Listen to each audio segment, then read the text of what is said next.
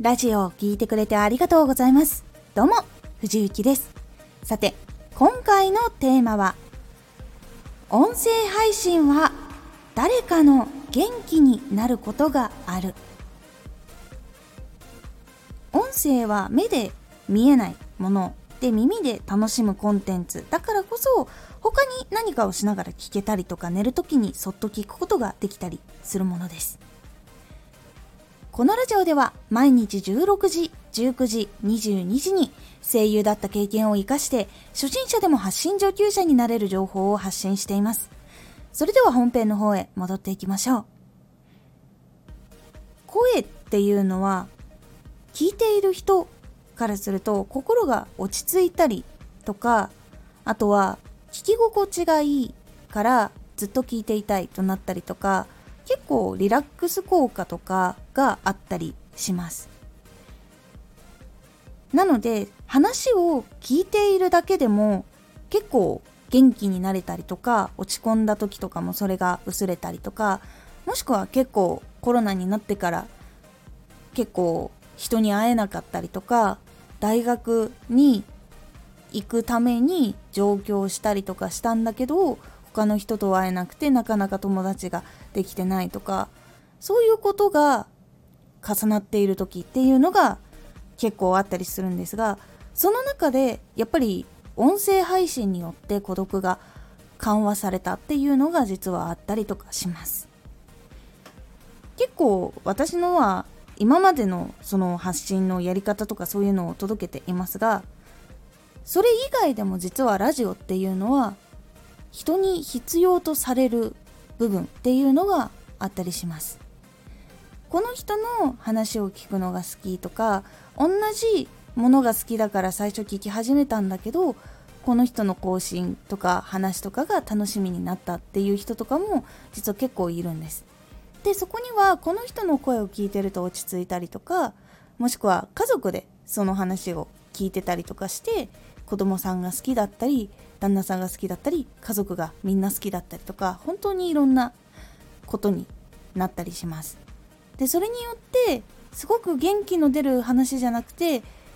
こう自分の日常的な話とかだったりするんだけどもそれによって元気になりましたっていうこととかも実はあったりするんです。なので音声配信の価値っていうのは実はいっぱいあって情報を届けるからこそっていうだけじゃないっていうのがあるんです。パフォーマンスができるからできないからとかも実は関係なくてその何気ない話に救われることとかも実はあったりします。なので音声配信っていうのは今後結構いろんな形の中の一つとして先ほどのその元気が出るとかっていう部分につながったりしていくのはあるかなと思います。音声配信だけど生放送もできるようになったりとかあるのでなかなかつながれなかった人が少しこう参加することができるようになるような形っていうのはもっとこれから増えていくと思っているので結構音声配信には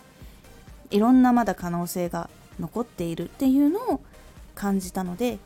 その発信をする時に価値を見つけなきゃってこういろいろ